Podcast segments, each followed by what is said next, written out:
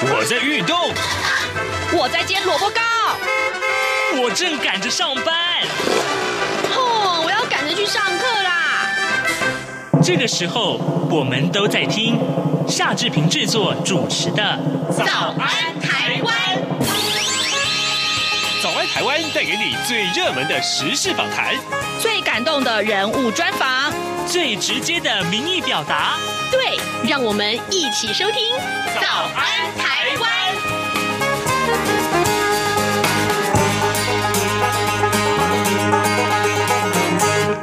早安台湾，我是夏志平。今天是二零二一年的十二月二十一、二十二号啊，星期三，礼拜三，我们开呃脸书现场直播哦。好，待会儿呢七点零五分的时候呢，我们要跟弥勒熊资深的影评人一块来聊。这部电影，呃，在预告里面，我相信大家都知道了。我们今天要聊的是什么呢？诶，是。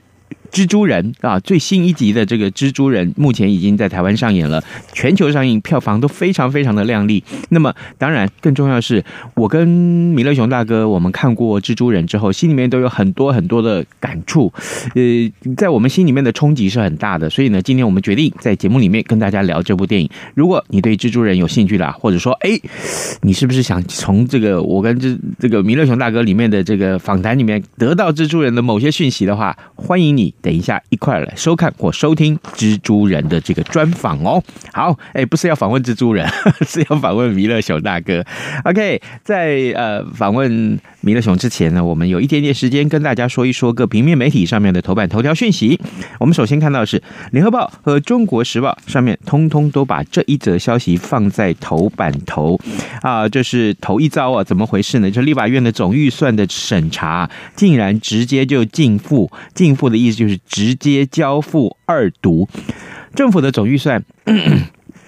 至少应该要有经过三读的程序，一读是讨论哈，二读呢 就是呃这细节讨论的话，那这第三读其实就是形式的这个一个一个宣读。但是呢，呃，在史上头一遭，这也算是直接就交付二读是怎么回事？呃，绿营的突袭说这是自力救济，但是在野党却痛批说这是剥夺了审查权。来，我们来看一看《联合报》的内文是怎么写的啊？民进党的立法院党团昨天呢夹。绝对辖这个绝对多数的这个优势啊，在立法院。的这个院会里面以突袭表决的方式通过了，要把明年度的中央政府总预算案的公务预算部分呢，呃，这个从这个委员会里面抽出来，直接交付二读，这是国会史上的首度以径付二读的方式去处理总预算案。在野党痛批啊，呃，这个国民党党团总召呃费鸿泰。他也谴责民进党啊，剥夺了立委的审查权。那民进党走向独裁，漠视民意。但是呢，民进党团他的解释是说，其实这是自立救济啊。今天呃，《自由时报》把这则消息其实放在这个呃。报纸比较后面的版面啊，啊，当然各方各有说法了啊。好，呃，我们看到《自由时报》呢，《自由时报》的今天的头版头条是告诉我们说，中油投资索马利兰挖石油，但这个探勘数据分析呢，石油的潜在存量啊，超过了五十亿桶。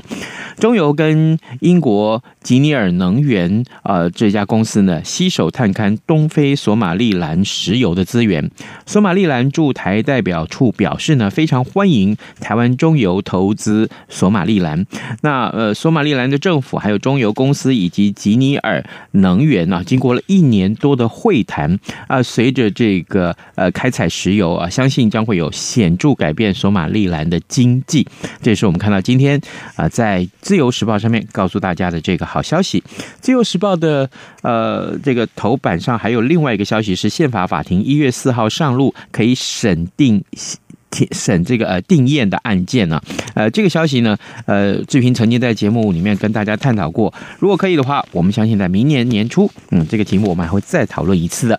好，呃，现在时间早晨的七点零四分四十八秒，我们先进一段广告，广告过后马上回到节目的现场来。各位听众，因应冬季频率实施，自十一月一号起到二零二二年二月二十八号止，原上午六点到八点，透过短波六零七五千赫对华中，短波六一零五千赫对华南，短波九九零零千赫对华北播出的华语节目，调整为六点三十分到八点三十分播出。另外，原本晚间十九点到二十点透过短波一一六一零千赫对华北播出的华语节目，则暂停播出，造成不便，敬请见谅。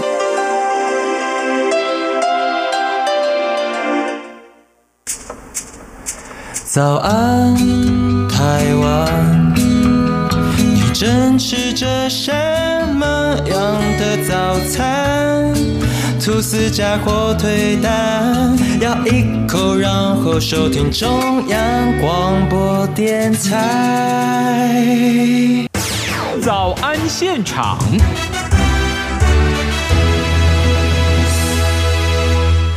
这里是中央广播电台台湾之音，您所收听和收看的节目是《早安台湾》，我是夏志平。现在时间是早晨的七点零六分十五秒了。今天我们在节目里面邀请到资深的影评人弥勒熊来到节目中，跟大家聊电影哦。哎，弥勒熊，熊哥早。嗨，志平兄早，全国听友大家早。你为什么一定要讲这种国语？有吗？好像很正式的感觉。没有啊，我没有啊，我没有这样子啊。没有啊，这个刚刚我们就在聊这个话题啊。这个熊哥的建议很好，我们要自然一点哈。这个从此以后我就不要再讲那个很咬文嚼字的国语，那个是不可能的啦。对啊，好啦，没问题。哎，我们这个呃已经有很多朋友在这个脸书上跟我们打招呼了啊。C 呀，他是远从日本来跟我们打招呼。我在日本收听和收看我们，日本应该还没演蜘蛛人，哦，真的吗？对啊，因为其实日本都会比我们慢大概一两个月这样子。哦，对呀，那你等一下告诉我们啊，这个日本上映了上演了这个蜘蛛人没有？一定没有，好不好？我猜啊。另外，呃，马来西亚的全华也跟我们打招呼，马来西亚应该有演，因为因为当天演了之后啊，我有上 YouTube 啊，一大堆。世界各国人偷拍那个结局，然后上传，这样我马上跟那个索索尼人讲说，你们赶快上去看，这样一大堆人偷拍那个后面那几分钟的那种什么结局啊，什么上传，这样而且品质都很差。但是问题是没有看过人就破梗啊。哎，C 亚回答马上回答，他说对，还没有上演，当然啊。好，然后呢，我是问日本的，中国大陆的张伟旭跟董中国是根本没演，好吗？还不能演，没有，他们就拒绝啊。哦，真的，他们现在在锁那个好莱坞的东西啊。哦。全部不准放啊！伟旭，那你这样看不到蜘蛛人啊？好，呃，也谢谢伟旭跟文俊一早跟我们打招呼，收看早安台湾的脸书直播。今天我们讨论的是蜘蛛人无家日，刚刚对，蜘蛛人无家日。刚刚熊哥讲到一个重点。爆雷这件事情，可是啊，这个电影啊，就是你不能不能不讲到那个地方。我们如果要，其实其实预告片里面啊，其实就、嗯、当时就预告片不是一直播一直播嘛，嗯、然后从一开始我一直觉得啦，嗯、就是所谓的三代同堂这件事情啊，嗯、我猜啊是那个就是片商故意偷偷放出来的。哦。对，因为为什么？我知我不知道啦，没有。对，但是我一直我一直觉得是片商故意的，因为去年啊，早在去年的时候，我们大家都在想，哎呀，很关切说啊，这一二三代的蜘蛛人要不要一起在这部电影里面出现？而且我觉得最妙是什么？IMDB 就是那个全世界最有名的那个电影资料库，嗯、它上面啊，嗯，他就故意完全不放另外两位主角的名字，这样。的哦，第一代跟第二代的蜘蛛人。然后呢，在台湾演的十五号的当天呢、啊，嗯、那个就是维基百科啊，就立刻放了，嗯、而且把这三个人的名字放在最前面，这样。所以，所以其实爆雷的不是我们，没有。所以你，我告诉你，其实怎么怎么怎么样弄都没有用。而且预告片里面已经有啊，杀人在出手要打人的时候啊，哦、还有蜥蜴人在打人的时候，都会就就就打空气啊，就是就是他们用那个特殊的技巧把它。预告片里面八爪博士就已经出现了。八爪博士还好啦，对，只是大家奇怪就是说，哎、欸，为什么他的那个、那个、那个手背上面会变红红的？而且很多啊，包括这个很多的网红啊，这就是影片的网红啊，嗯、他们来分析这个片子的时候，都已经告诉大家，为什么蜘蛛人就是这一代的第三代的蜘蛛人要跟奇异博士一起再成为这个电影里面的很重要的角色，就是因为奇异博士里面的利用他的这个呃时间的这个力量魔法哈、啊，嗯嗯、然后能够把所有的过去的这个。嗯，不管出现的这个呃坏蛋也好，对啊对啊，绿恶魔、绿恶魔啦，哈，八爪博士啦，杀人。呐，哈，电光人呐，通通拉进来。然后呢，现在连第一代、第二代的蜘蛛人通通。不过，不过，我觉得他的使用的方法相当的妙，嗯、就是说，电影已经演了快将快就快将近一个半小时了。嗯嗯嗯。其实另外两位都还没出现，然后等到他们出现的时候，是一个蛮意外的状况。嗯。然后我觉得他们很厉害，就是他预告可以剪到，就是三个人完全没有一起出现的时候。对。可是后面啊，就他们三个人就一直玩，一直玩这样。所以你会觉得。这个好莱坞还是还是很厉害。然后我我我其实一直觉得，就是说这是我的美梦成真，因为第一代、第二代的那个蜘蛛人，对我们来讲了哈，这样对我我跟那个志平哥来讲，其实都有很充满了很多回忆。尤其是第一代的蜘蛛人，陶比麦奎尔，他在演的时候，他不是那个那个叔叔死掉吗？嗯嗯嗯。那时候我爸爸刚去世不久，我看到那一幕，我真的大哭，这样子。你说？第四无家日的时候，你看到没有？没有没有，就是第一代第一代的时候，对，陶比麦奎尔他爸，他不是他不是他不是跟那个他有点像叛逆少年，没有？还好吗？我已经哭过，就是他 他像那个叛逆少年，他不是不是那边这边讲说你管那么多干嘛？你又不是我爸爸什么什么，类似像这样子的话，然后一转身就后来回来的时候就是天人永隔。嗯，我跟你讲，这是那种天人永隔。很恐怖，真的。对对，所以我一个人在在在戏，就是后面、嗯、后面他不是在那边哭啊，干嘛什么？嗯、我跟你讲，我哭比他超过不知道多几倍时间。然后我在想，旁边那个跟着我看戏的人一直在想说，你是疯了，是不是？你笑。好，只是他叔叔过世啊，就有什么好哭的嘛，对不对？没有，就是没有想到，就是那种天人永隔的那种感觉，牵动了很多人的情绪。然后我跟你讲，这一这一次啊，无家日里面，当那个陶比麦奎尔出现的时候，嗯、我真的我觉得他好厉害，你不觉得他完全没有变吗？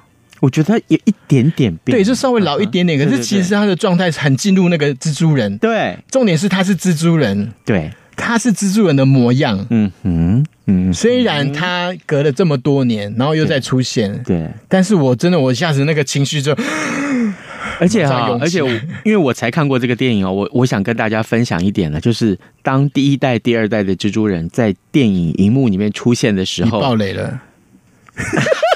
我刚才都没有讲了，好了，我刚才没有讲哦。我的鸡皮疙瘩是起来的哦，真的，我知道他们会出现，但是，但是我真的鸡皮疙瘩有起来。其实我对那个，我跟弥勒熊没有，我觉得他他们很巧妙的是设计的出现的那个时间跟状态，嗯嗯、对，那就是是完全你在没有心理。就是你，你已经觉得大概没有了，嗯嗯嗯、大概他们不会出现了，然后他才给我出现这样子。嗯、所以啊，这至于他怎么出现，这个我们不要爆雷了哈，嗯、就不用再讲了啊。嗯、各位听众，今天早上之平为您邀请到资深的影评人弥勒熊来到节目中，跟大家一块了分享我们去看过的这部电影《蜘蛛人无家日》。为什么要聊他？因为我们觉得这部电影的对我们来讲有太多太多之前呢、啊，呃，这个呃。第一代、第二代有太多太多的回忆了，而且我认识他其实是十一岁的时候就认识的。哦，那我是一九六五年出生，十一岁就一九七多年。那时候啊，台湾有所谓的冠军漫画周刊，嗯，然后呢，我们其实我自己也做过，我曾经也画过那个，就是把日本漫画整个描一遍这样子，嗯，出版一本。就是我自己，虽然那那个漫画，我现在也许还找得到。就是我画一画一堆恐龙的的那个漫画，当时其实台湾因为没有版权，嗯，所以你必须你不能完全就是 copy 这样子直接直接生产，是但是你敢把它把把它描过之后，好像变成好像是台湾人的产品。然后当初啊，其实时尚疗愈曾经画过这个日本版。池上辽一耶，他的他不是漫画之神吗？他是完全他他当时还是有一点点像那个手冢治虫的风格，嗯，但是那时候看我就觉得很妙，我一直以为我一直以为蜘蛛人是日本人，而且是美国把日本的那个漫画偷学去，就不是是刚好倒过来，所以我我我对蜘蛛人就有一份那种情感，因为小时候啊，就是。最早最早看的漫画，其实就是用一些像，比如说在漫画大王啊、嗯、漫画大周刊，嗯、然后像比如说冠军漫画这种里面，才可以看到一些呃，怎么讲，就是跟呃外外外外国的资讯能够互相接触，所以蜘蛛人对我的那个情感，而且我们我们后来才知道说，原来蜘蛛人是最早最早最早美国。呃，就是最早用青少年当男主角主角的漫画，所以为什么我们到现在看还是会觉得有很多的情感被勾起来？因为它就是让我们想起我们年少的时候的那些叛逆，然后那些讲不出来，然后那些不为人知的可能一些小秘密、小事情，可是对青少年来来讲都是很重要的。就像就像里面那个，其实无家日的所有的起源也只是那个第三代的那个蜘蛛人，他因为不想。让自己的这个身份，然后影响到全部的人。他只是一个小小的心愿，是。可是你看他跟奇异博士两个就很好笑啊，嗯，就不是因为变魔，就是很很重大的事情，那边变魔术啊，不是变魔术，就是那边施魔法。结果那个小蜘蛛一直在旁边吵他，有没有？对对对。哎，所以才会出事情。刚刚熊哥讲到一个重点啊，就是呃，整个这个这是一个第一部以青少年为主题、有为主角的这个漫画。嗯，哎，这就让我想到，在这部电影里面，其实从头到尾，大家就想想看，对啊，蜘蛛人他。他一直都是高中生啊，嗯，所以各位不要忘记，也许你会觉得这小屁孩嘛，嗯，但是不要忘记哦，我们对，我们就是以高中生的视角，以高中生的思维来解读他的人生。于是乎，各位，你不要用成人的角度去看待他，嗯，那你会觉得说。坏人就坏人，干嘛要医治他？嗯啊，为为什么衍生出来后面这些个通通这么多的细节？嗯，对不起，他的想法非常单纯。嗯，正因为这位青少年蜘蛛人啊，他的想法单纯，他是善良的，所以呢，他想要改变这一切不好的现象，于是乎有了这部精彩的电影。而且我觉得这个部分也刚好是很多人喜欢他的原因。嗯，对对对，其实就是。我我我看很多那个 YouTuber 他们在解释这个、啊，嗯、很多人都把自己当蜘蛛人了，这样。啊，就是那个情感的投入啊，对对对，就对他们来讲，就是就是这些，譬如说跟第一代、第二代的关系，嗯、然后跟这些坏人的关系，嗯、然后那些所谓的就是。呃，疗愈那些治疗、嗯、那些，他想要就是我们刚才志平兄讲到的这个重点，嗯，就是这个东西其实是一个怎么讲，就是最后的希望吧。嗯、就是呃，这些人你如果能够去了解，而且其实其实呃，以前的电影都是那种不呃非黑即白嘛，嗯嗯，可是现在你会发现，就是好人也有也有黑暗的面，然后坏人其实也有他可以被解释的一面。当然，当然，为什么他会变成坏人？为什么他的行为会是为恶的？嗯，哎，一定是有旁边的一些元素去逼迫他做成这样子哦。所以这个长久以来戏剧都一直是这种手法来解读的。所以各位千万不要只看到善跟恶最后呈现出来的那一面。当然了，呃，刚刚你讲到疗愈这件事情，哦，我也觉得啊，这样我们今天的时间有限，赶快切入重点。我真的是觉得。我我一边看蜘蛛人的时候，我会觉得一直想到自己这样，不是不光是想到自己，嗯、我想到很多的这个社工或心理治疗师一定要鼓励，呃，这个所有全世界的人都要看这部片子，嗯，因为这部片子里面讲到太多的冲突，呃，人跟人之间的冲突，这些冲突就生活在就发生在每一个你。观影人的这个生活细节里面没有，就是尽管尽管他所呃、描述的世界可能是一些幻想出来的，但是它里面的情感是真实的，对，真的。然后最后呢，这个电影的重点强调什么？强调和解二字。各位，你你也许跟家人有冲突，你也许跟你的朋友有冲突，跟同事有冲突，但是千万不要忘记哦，最后这个疗愈的过程是什么？就是那个和解的过程。每一件事情，也许你在。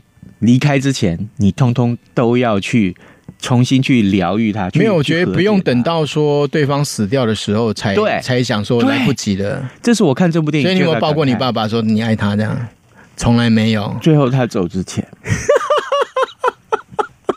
完了，我再讲一句话，我们志明兄真的哭了，创下历史。没有，其实、啊、其实我我也是哎，我就是在我爸爸住院的时候，嗯，然后我我我突然想起说，我好像没有抱过他，嗯，然后我他他躺在那边完全都不会动，然后我就偷偷抱他，然后我就突然开始哭了，哭哭哭哭哭哭，他的衣服整个都湿掉这样，然后后来是后来我被我自己的那个。眼泪冰醒这样子，然后我发现不行，我爸等下感冒怎么办？赶快帮他换衣服。哦，对，我我我就真的，因为我在看这电电影的时候，其实我也一边在擦眼泪。我就想坐我旁边那个女生啊，那年轻女那个小女生，大家觉得很奇怪，这个大叔是怎么回事？没有，他们哭的地方不一样。对，这个电影没有人不哭的。还有，为什么我会为这个这电影的情节而哭？另外还有就是，我觉得很重要一点，我想跟大家说。呃，这部电影可能是我这十几年来看漫威系列啊、哦，嗯，所有的演员呢、啊、素质最整齐的一次。然后呢，每一个人的表演都非常的到位。嗯，呃，我必须说，这个导演有去要求，一定是有去要求每一位演员在演这个戏的过程，那个情绪的表达是入木三分，一定要达到他的要求。没有，其实其实不单单只是这三位的那个主角，其他所有的那个那个配角，我我跟你讲，其实都是大咖，好不好？都是都是影帝，对 对，都是影帝哦。然后就是连那个连梅姨梅婶都都是也是得到拿奥斯卡的演员，啊，对对对，对啊。所以我就说每一位哦，这每一位在这戏里面，除了那三代蜘蛛人之外，那个谁，呃，那个加菲猫也是，他也拿过，也是拿拿奖的，也得奖。他他他其实最早最早他的出身啊，就是很多人也许没有发现，就是他是演艺术电影。对对对，他是演艺术电影出身的。对，所以就是他去演他去演那个商业片，我反而很惊讶，因为他怎么适合的？可是可是我我就我就有讲到，我说如果第二代的那个就是加菲猫，如果他出现在那个复仇者联盟，会怪怪的，因为他真的好老哦。哦，他他有他真的不大像高中还好啦，还好，而且那么大一只，你要你要跟那个钢钢铁人配的话，就钢铁人就比他矮啊，就是没有那种父父子的感觉。所以我就说，大家看这个电影的另外一个重点会是每一个演员的演技。啊，我非常推崇这件事情。OK 啊，这个、他的他的慢的太棒，他的那个情感戏其实蛮处理的很好，蛮让那个演员去发挥跟发酵。好，我打个岔啊，这个后来还有这个周少谷啊，这位听友也在大陆跟我们打招呼啊，他祝福大家啊。然后另外中国就是看不到，看不到，不要这样子啦。然后文俊也告诉我们说，对，也不知道以后 Netflix 上会不会不会上架，会会会会，应该应该应该是迪士尼家，对。应该是应该是迪士尼家，对对迪士尼 Plus。OK，好，OK。然后呢，各位，呃，今天我们在节目中邀请到资深的影评人弥勒熊来到节目中，跟大家一块聊电影。今天我们聊的这部电影是《蜘蛛人无家日》。呃，当然，很多我们的访纲都没有用到这样，真的 没有，因为我觉得就是我我一直讲我说呃，《无家日》这部电影啊，对很多人来讲，就是看蜘蛛人对你来说是什么。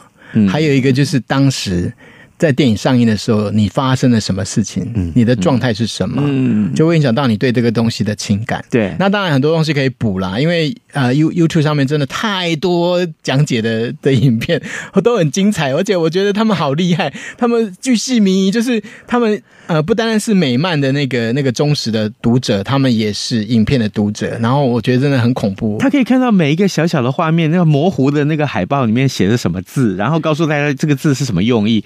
我非常佩服啊，我真的非常佩服。没有，我觉得就是，而且我还蛮想去看第二次的，因为因为很多东西就是可能在里面，呃，看过听过别人讲之后，你会发现可能有些细节你没有看到的，我觉得还蛮值得再去看一次的。对，没有，最主要是说啊，呃，除了刚刚我跟熊哥所讨论这些电影的价值之外，很重要一点是，各位每个人在成长的过程，谁没有一部呃这个电影，或者是你心里面最。触动你心里心弦的那部电影啊，它这个情节也好，主题也好，关系也好，片中人的主角也好，呃，所甚至于是这个电影的主题曲也好，一定都可以打动你的心。没有，我觉得就是说面具人生啊，就是对很多人来讲都有所谓的戴着不同的面具在生活，就像我们那个王力宏先生一样啊。对，这个是让我们最惊讶的。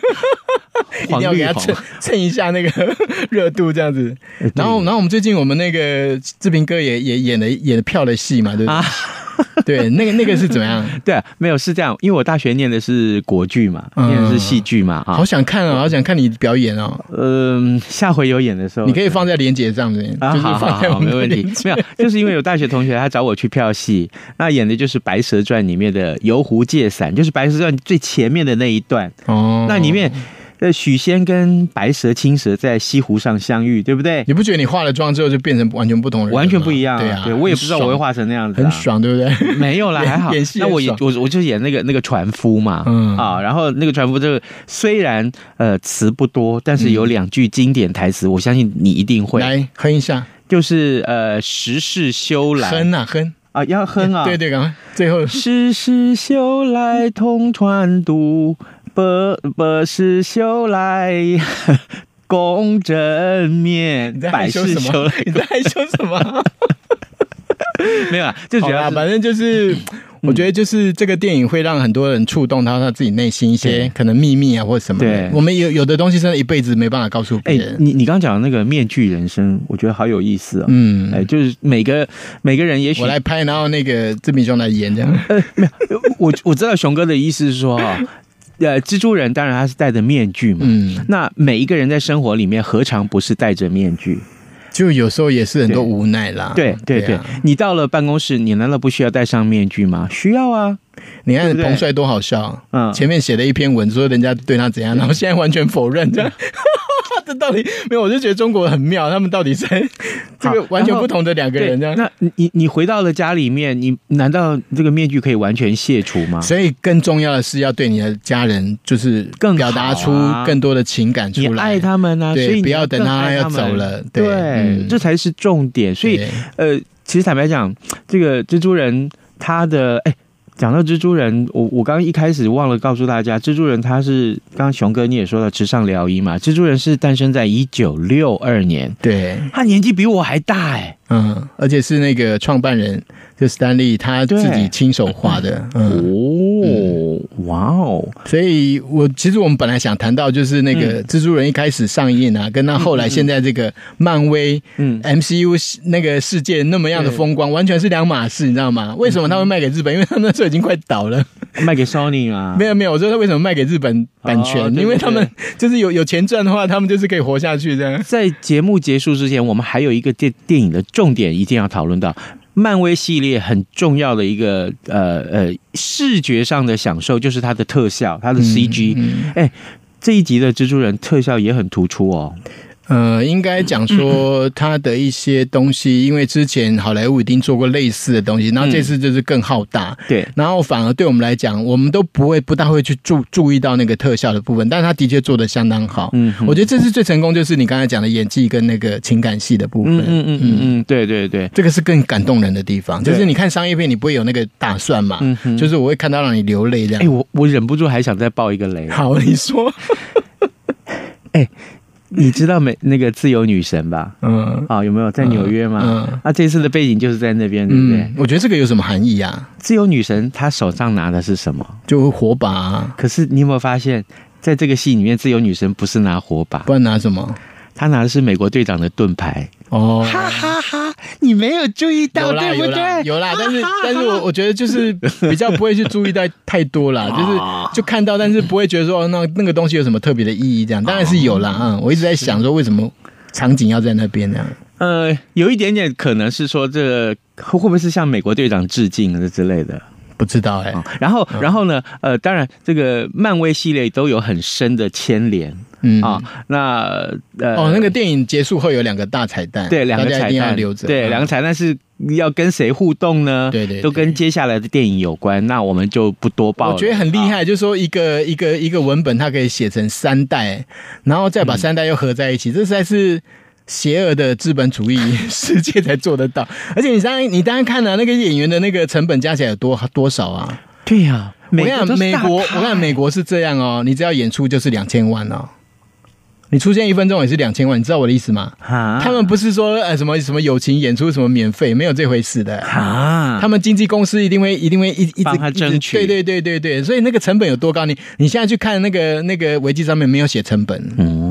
嗯 一般都会写，比如说成本，然后那个票房多少有没有？因为你要你要做对比嘛。可是你现在找不到，欸、还有一位很妙，对不对？还有一位我们从来没有出现过的听众，这时候也在收看他，但是他是英文啊，他人在国外，他叫 Car，嗯啊，谢谢你，Car，Miss 呃 Car，Thanks for for your 呃 visiting our program。这是有有史以来我们直播最多人的一次，这样。哎，好像是呢，好像是。我觉得可以继续讨论，因为制作真的太有趣了。对，真的太有趣了。所以呃，在节目结束之前，其实我还是蛮，我们不是为他做广告啦，嗯、但是我们单纯觉得说，看了这个片子。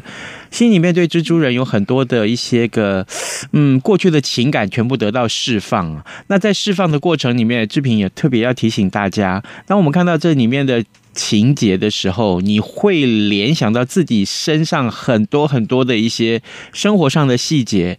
那电影嘛。这电影人生啊里面真真假假、虚虚实实，但是呢，回到了你的真实人生里面的时候，电影的情节一定会给你一些启发、改变，哎，一定会有一些改变，嗯，这就是我们想要讲的。对对，对。那如果你还没有看这部片子，还蛮期待你去看一看。呃，我不知道你看完会有什么样的感觉。嗯，呃，也许你会觉得啊，这只是跟那个呃，就是蜘蛛人的粉丝致像这个蜘蛛人，那就代表他没有看进去这样。哎，不是只有这样哦。好，OK，好，今天节目时间也差不多到了，那我们也非常谢谢影评人弥勒熊来到节目中跟大家分享蜘蛛人。我们也谢谢今天在线上收看和收听所有的听众朋友，谢谢你们。呃，因为这个我们讨论太太热烈，我们没有办法一一回复，等一下再来回复好吗？谢谢你们，拜拜，拜拜。